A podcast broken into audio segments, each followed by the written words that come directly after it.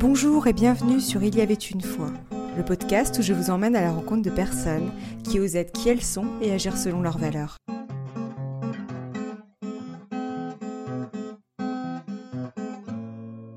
Bonjour chers auditeurs, je me réjouis de poursuivre la première mini-série avec vous. Si vous venez de nous rejoindre, je vous conseille d'écouter les épisodes précédents dans l'ordre pour mieux comprendre la nouvelle thématique. J'ai le plaisir d'accueillir Saveria Tomasella, docteur en psychologie, psychanalyste, chercheur et auteur de nombreux ouvrages dont l'hypersensibilité est un thème récurrent.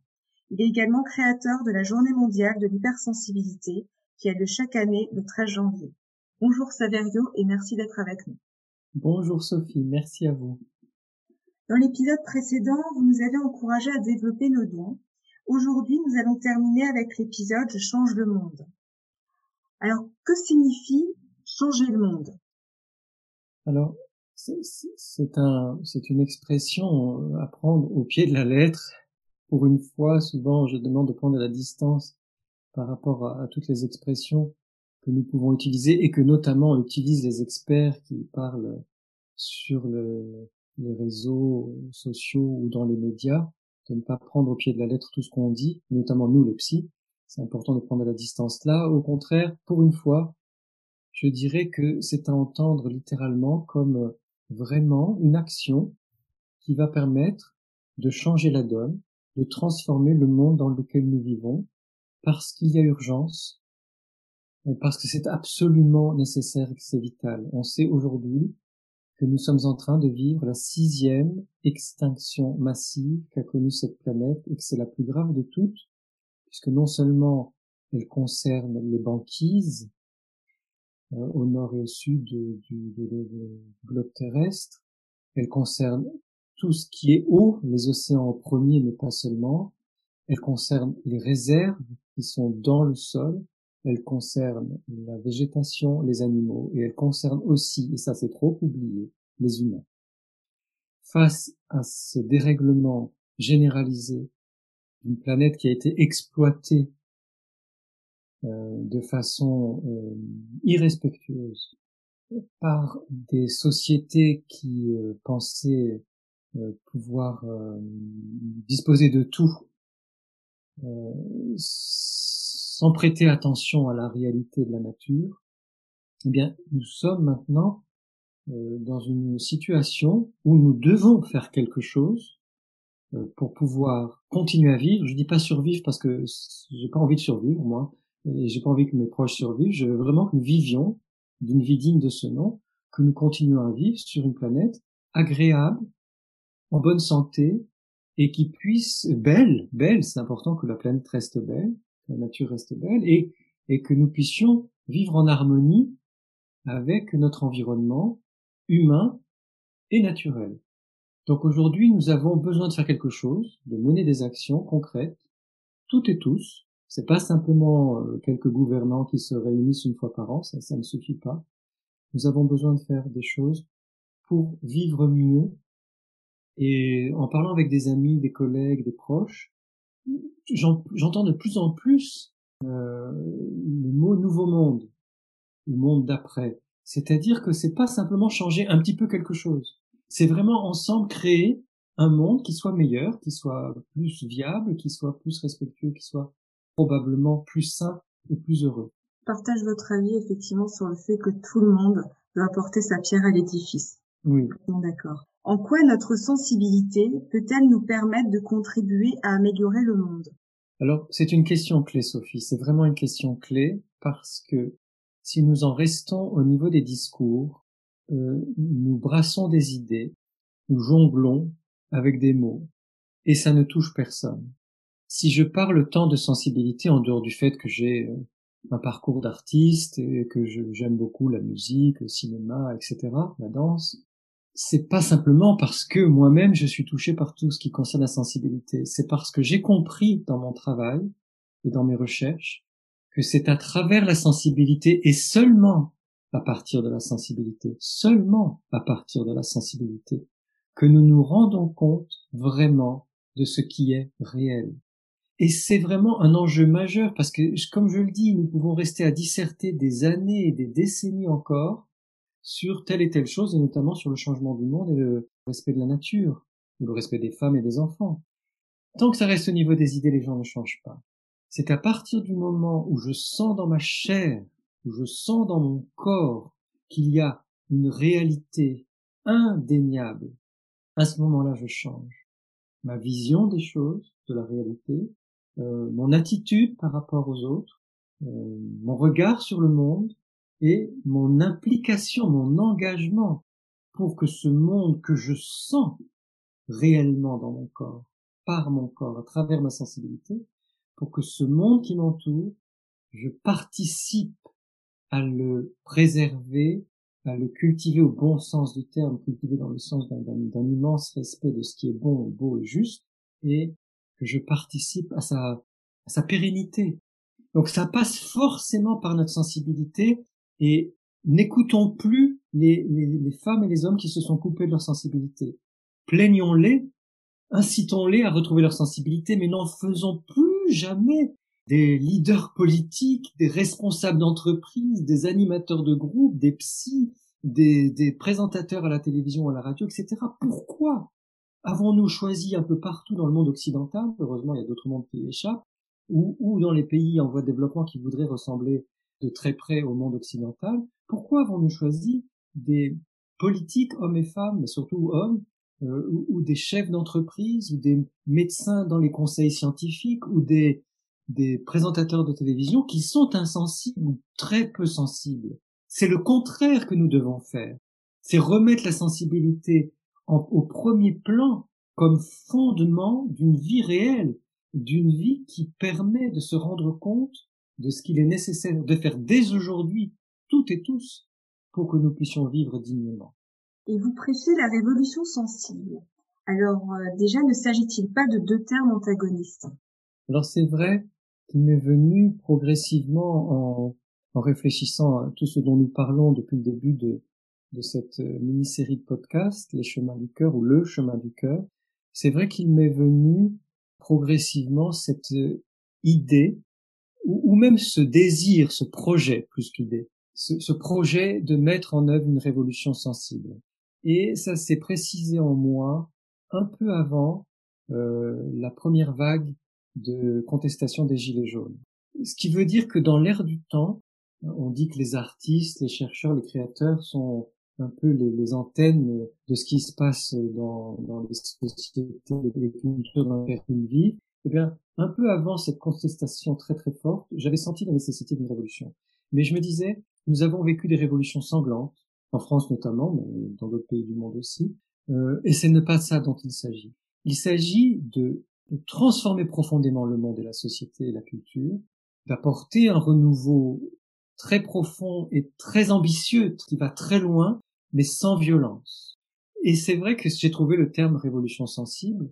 Il se trouve que maintenant aux États-Unis, il y a des penseurs qui parlent de révolution créative, c'est peut-être un, mot encore plus joli et encore plus porteur, mais bon, peu importe soit révolution créative ou révolution sensible, l'idée c'est de transformer en profondeur la donne culturelle et sociale, économique, politique, mais sans violence, sans affrontement, euh, sans lutte, au contraire en mettant de plus en plus en place euh, la coopération, la co-création, la convivialité. convivialité, ça veut dire co-vivance, ça, veut dire vivre ensemble. Hein. Le respect, l'équité, etc. En fait, il ne s'agit pas d'une idéologie, il ne s'agit pas d'une morale, il ne s'agit pas de vœux pieux. Il s'agit que si je suis vraiment incarné dans ma sensibilité d'être humain, je me rends compte que c'est une évidence de vivre comme ça, dans le respect de l'autre, dans l'écoute de l'autre, dans l'accueil de l'autre, dans le soutien de nos forces vives et dans le partage de nos idées, de nos aspirations, de ce qui va permettre de mieux vivre ensemble. Donc, donc si on veut trouver un meilleur mot que révolution, on peut. À un moment, j'avais parlé d'évolution sensible, on peut, hein, ou, ou, transformation sensible, ou transformation créative, peu importe. En fait, c'est un slogan qui est là pour provoquer un sursaut. Et cet antagonisme apparent, parce que je suis sûr que le 21e siècle est là pour euh, apporter une nouvelle vision du monde, une nouvelle vision de la vie en société, et que au à la fin du XXIe siècle et dans les siècles suivants, on pensera plus du tout que révolution c'est violence, sanglant ou je ne sais trop quoi avec de la casse. On se dira ah ben oui révolution c'est qu'on a besoin de faire un changement profond en assemblant, en rassemblant toutes les forces vives, les intelligences, les sensibilités, les, les dons des unes et des autres.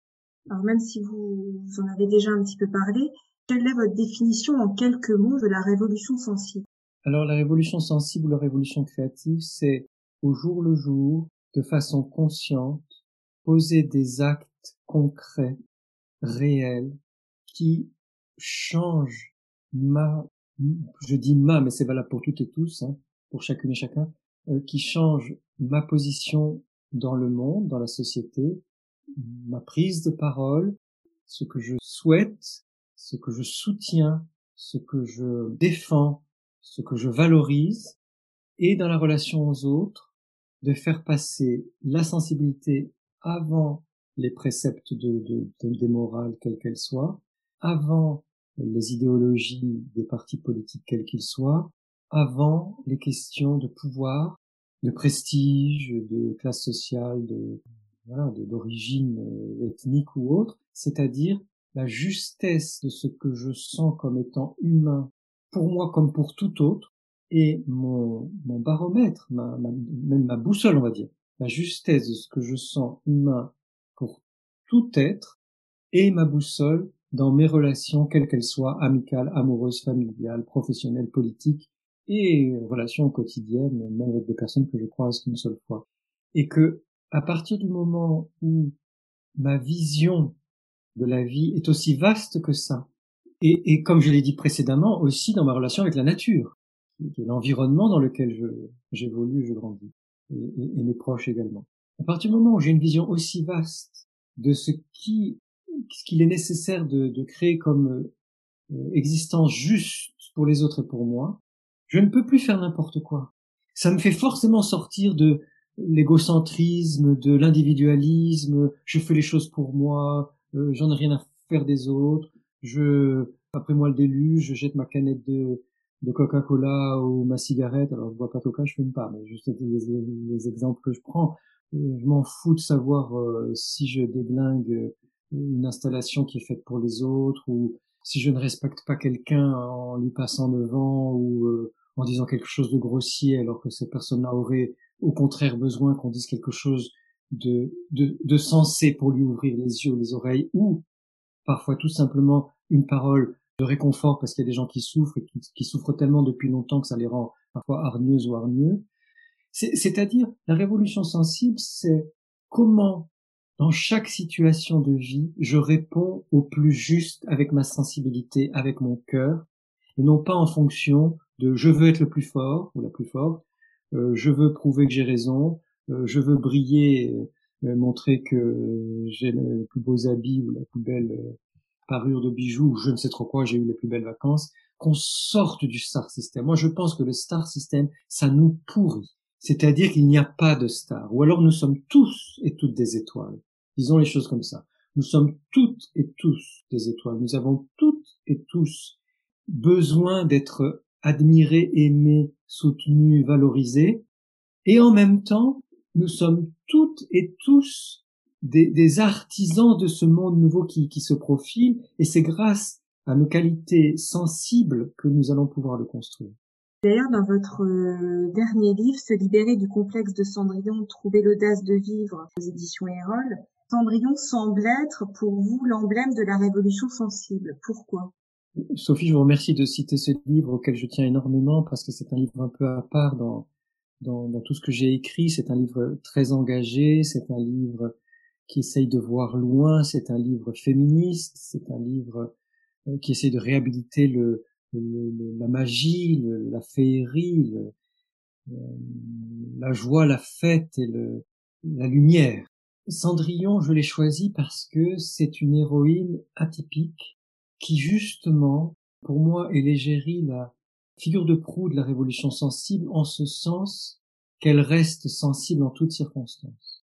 Au lieu de faire le choix de se couper de sa sensibilité, ou d'entrer en compétition, ou de se venger, ou de euh, faire des coups bas, ou tout ce qui pourrait euh, passer à l'esprit de quelqu'un qui s'est coupé de son cœur, elle, du début à la fin de l'histoire, que ce soit le conte de Perrault, le film de Kenneth Branagh, je prononce mal son nom, ou les opéras qui ont été créés à partir de, cette histoire. Cendrillon, c'est vraiment l'incarnation d'une personne qui va agir à partir de ce qu'elle sent. Ce qui fait qu'elle est profondément blessée par ce qu'on lui fait subir. On pourrait dire elle est déjà profondément étonnée. Comment on peut m'obliger à faire, à vivre ça? Puis profondément blessée, atteinte, découragée, peut-être même désespérée. Et qu'après, elle, elle, se libère de cette affliction par la révolte. Elle se rend compte qu'humainement, ça n'est pas juste, que ce n'est pas possible qu'on lui inflige ça. Donc elle se révolte, elle écoute son désir d'aller au bal, de vivre, de connaître l'amour, de rencontrer les autres, de d'être dans le monde.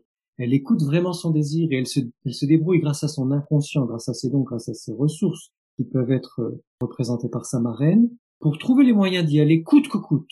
C'est-à-dire qu'elle est d'un courage inouï euh, non seulement elle n'avait pas le droit d'y aller, elle, elle, transgresse l'interdit, mais elle trouve comment y aller. C'était pas si simple que ça. Elle se débrouille pour y aller, et une fois qu'elle est sur place, sur le lieu, la rencontre avec possible avec l'amour, elle est tellement elle-même sensible, sincère, authentique, rayonnante, que sans rien faire, et ça c'est une grande leçon de vie, elle attire l'amour à elle.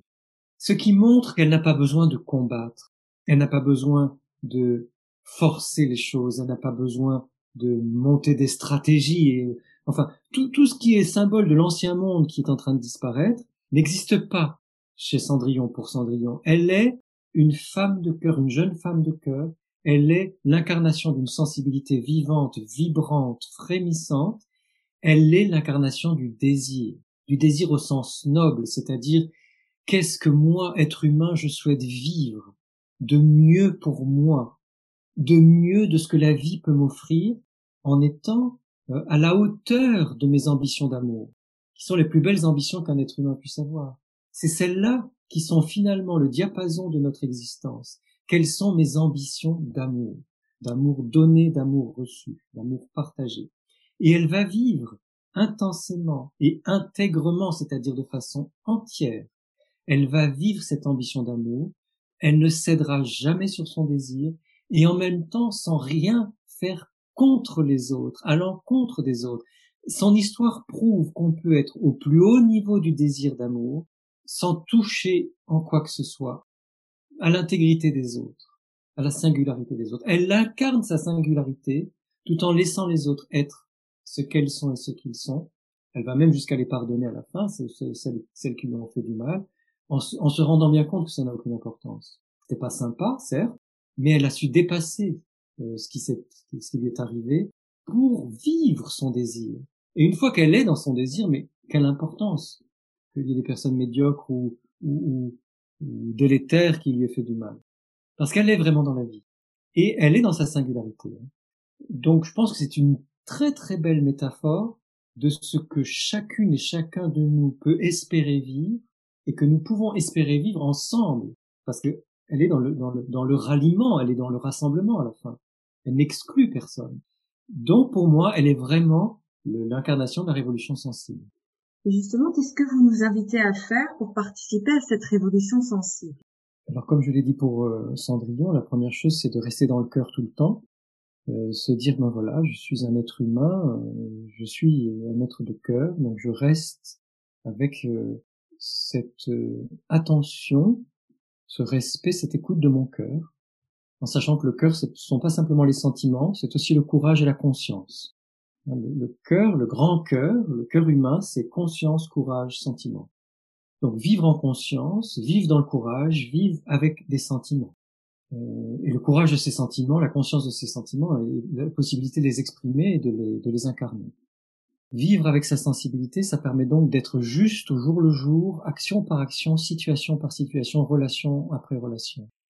Et ça ne demande pas beaucoup plus de temps, pas beaucoup plus d'énergie qu'une vie beaucoup moins consciente. En fait, c'est une habitude à prendre, d'essayer de vivre en conscience chaque chose que nous faisons, et même si ça prend une seconde de plus, à chaque fois se dire qu'est-ce que je fais là? Est-ce que ça me correspond? Est-ce que ça me correspond pas? Est-ce que c'est juste? Est-ce que c'est pas juste? Au début, on va avoir l'impression que ça nous prend un peu de temps parce qu'on a l'habitude de tout faire de façon machinale euh, et automatique et dans un dans une frénésie d'actions qui se suivent sans réflexion. Mais en fait, très rapidement, on se rend compte que mettre de la conscience dans son existence, instant après instant, c'est comme une microseconde d'attention qu'on accorde à l'instant, et ça ne nous prend pas plus de temps en fait. C'est une posture, c'est une façon d'être, et qui est très agréable, qui est très vivifiante, qui est très, qui donne vraiment la mesure de la force qui est la nôtre.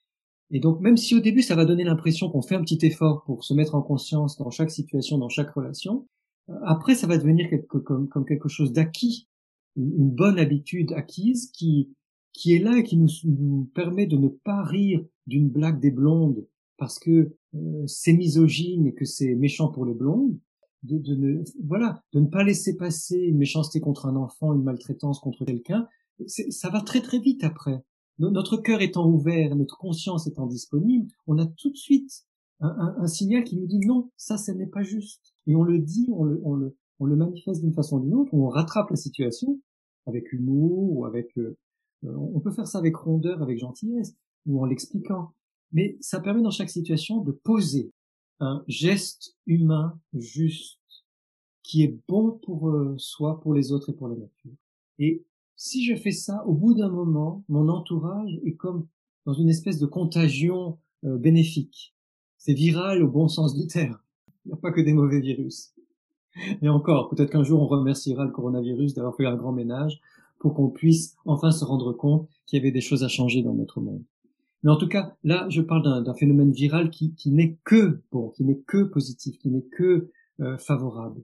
En fait, c'est simple à mettre en place à partir du moment où je ne cède jamais sur ce qui est juste du point de vue humain et que je laisse tomber, ça se fait, c'est une habitude, c'est la tradition. Ah bah oui, le machisme, c'est une tradition qui a la peau dure. Mais c'est pas parce que c'est une tradition qu'on doit continuer. Euh, c'est pas parce que euh, les hommes politiques euh, sont insensibles, cyniques et, et, souvent malhonnêtes, au moins intellectuellement, qu'on doit continuer à élire des personnes dans ce style-là. Donc les, les, les, traditions sont souvent très mauvaises, les habitudes, notamment du point de vue social et culturel, sont à réinterroger sans cesse et à, et à changer quand elles ne sont pas justes.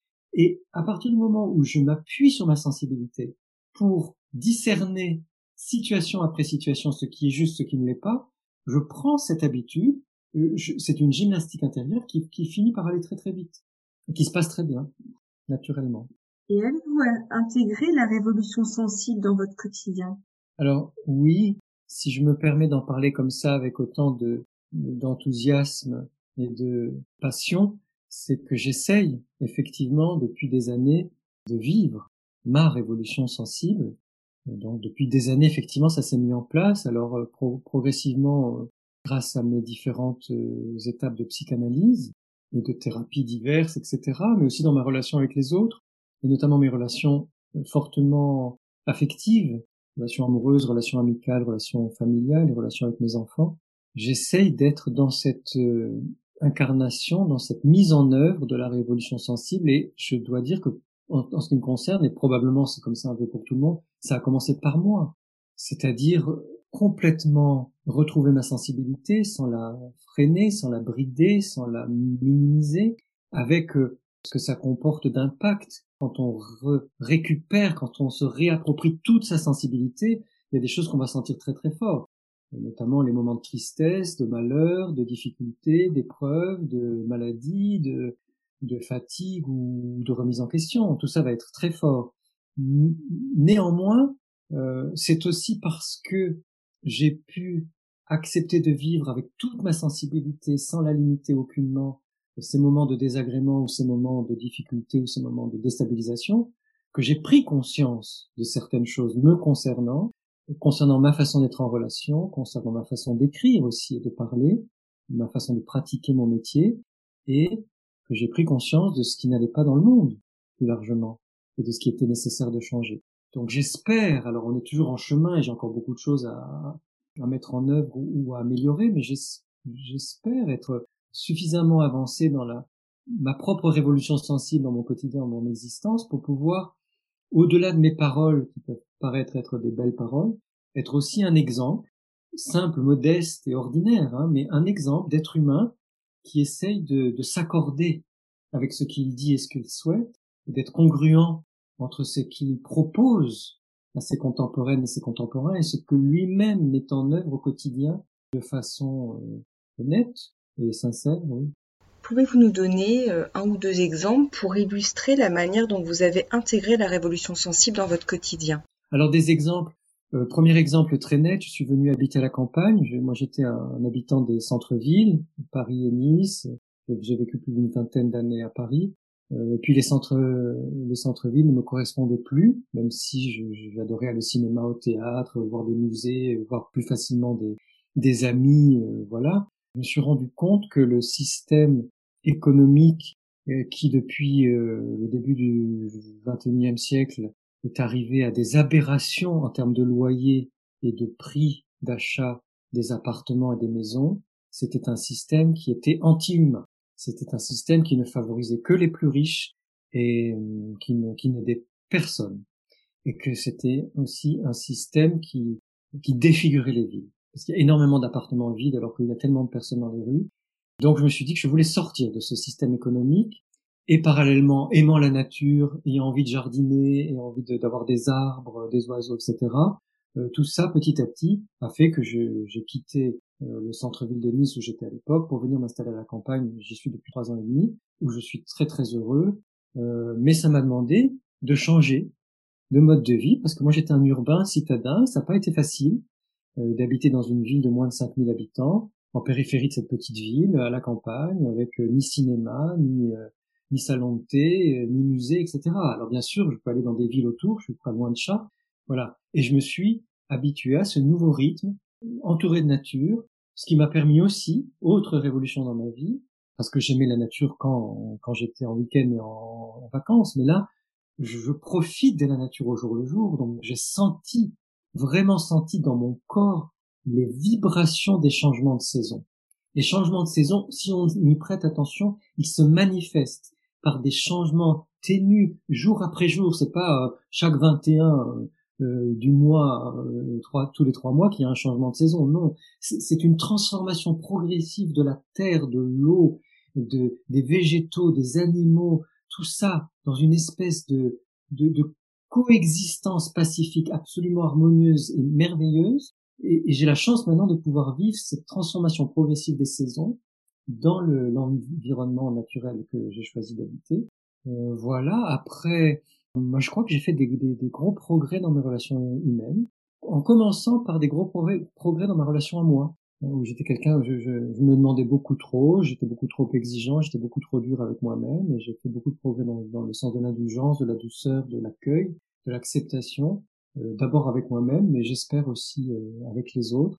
Et euh, dernière chose que je peux constater, c'est que je ne cherche plus à écrire et à parler en fonction de ce qui est convenable pour un psy ou un docteur en psychologie ou un psychanalyste. C'est-à-dire que pendant longtemps, j'étais tout de même euh, euh sous, sous la coupe de certains critères, de certains de certaines habitudes, de certaines euh, façons de penser ou de parler du milieu professionnel dans lequel j'évolue.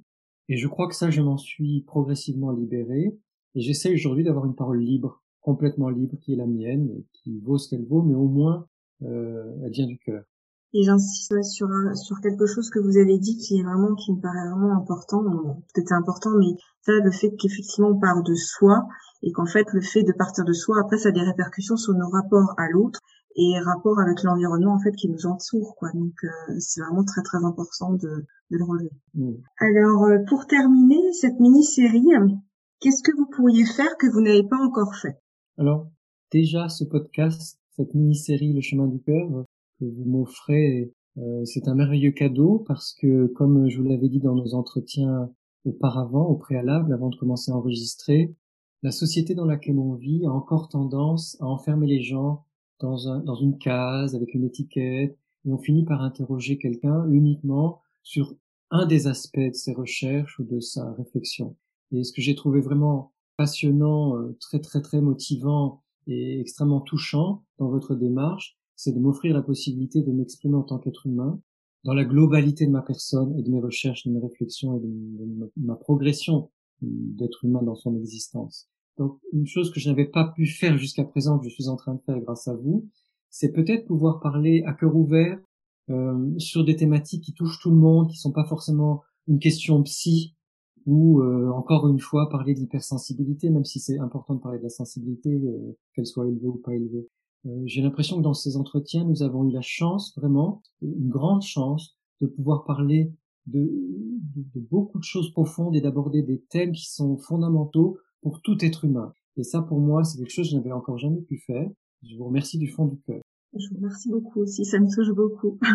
Après, j'espère à l'avenir, peut-être quand je serai à la retraite, parce que pour gagner notre vie, nous avons toutes et tous besoin de consacrer beaucoup de temps chaque jour à une activité professionnelle.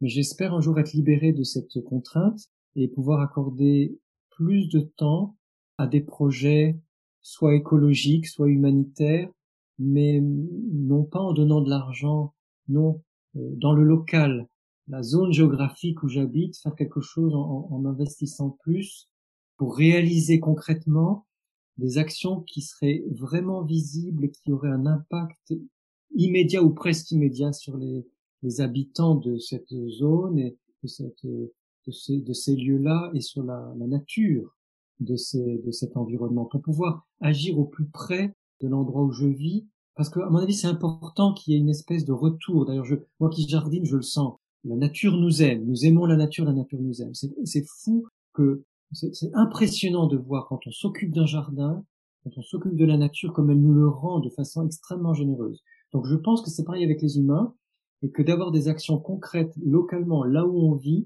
eh bien, il y a un impact sur la population humaine, et il y a un impact sur la nature qui, qui rend au centuple ce qu'on donne, et c'est pas tellement pour recevoir, encore que c'est bien agréable de recevoir, d'avoir un retour, mais c'est aussi pour montrer pour, pour, pour avoir une espèce d'action pédagogique et te dire, voyez, si vous faites quelque chose de très simple pour vos proches, vos voisines, vos voisins ou pour la nature dans laquelle vous vivez, en quelques mois, il va y avoir un retour extraordinaire, merveilleux de la vie qui fait qu'on aura envie de, de, continuer encore plus et de s'engager encore plus dans ce sens-là. Merci pour ce message plein d'espoir. Et quel est votre mot de la fin pour clôturer cette mini-série de podcasts? Nous avons parlé vous et moi, Sophie, de beaucoup de choses très belles euh, qui me semblent très importantes, fondamentales pour euh, tout être humain, quel que soit son âge.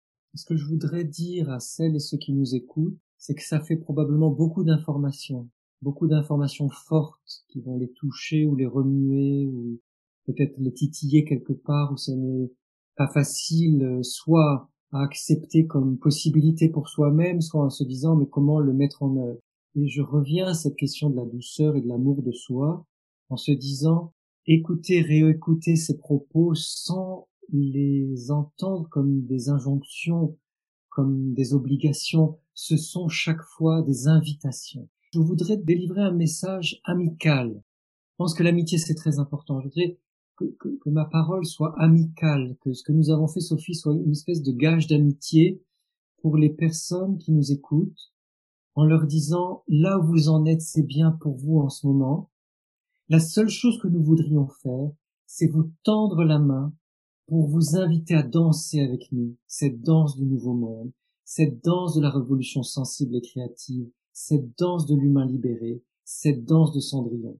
Et je le dis, j'ai le cœur gros, les larmes aux yeux, parce que c'est vraiment mon projet de vie, c'est vraiment ce que je voudrais donner, c'est cette cette joie, cette chaleur, cette, cet enthousiasme à faire ensemble des choses dans notre singularité à chacune et chacun, là où nous en sommes et là où nous en sommes, c'est bien parce que je reviens de très loin.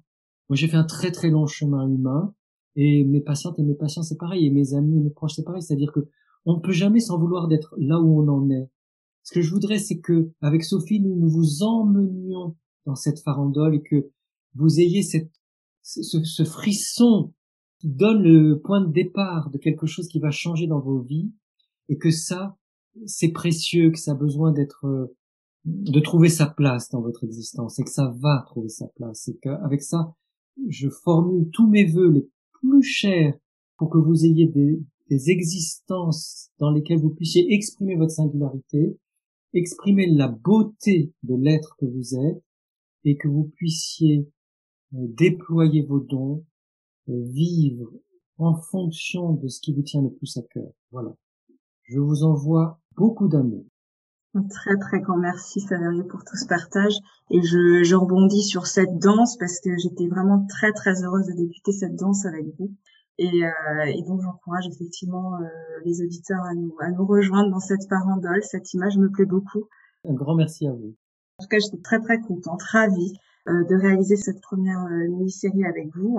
Chers auditeurs, si vous voulez aller plus loin, je vous invite à lire les ouvrages de Saverio Tomasella, dont le dernier qui s'intitule libérer du complexe de Cendrillon, trouver l'audace de vivre aux éditions Erol. Pour ma part, je l'ai beaucoup apprécié. Et c'est à la suite de ça que j'avais pris contact euh, avec Saverio. Je vous, je vous, invite à le lire, c'est vraiment un, un très très bel ouvrage.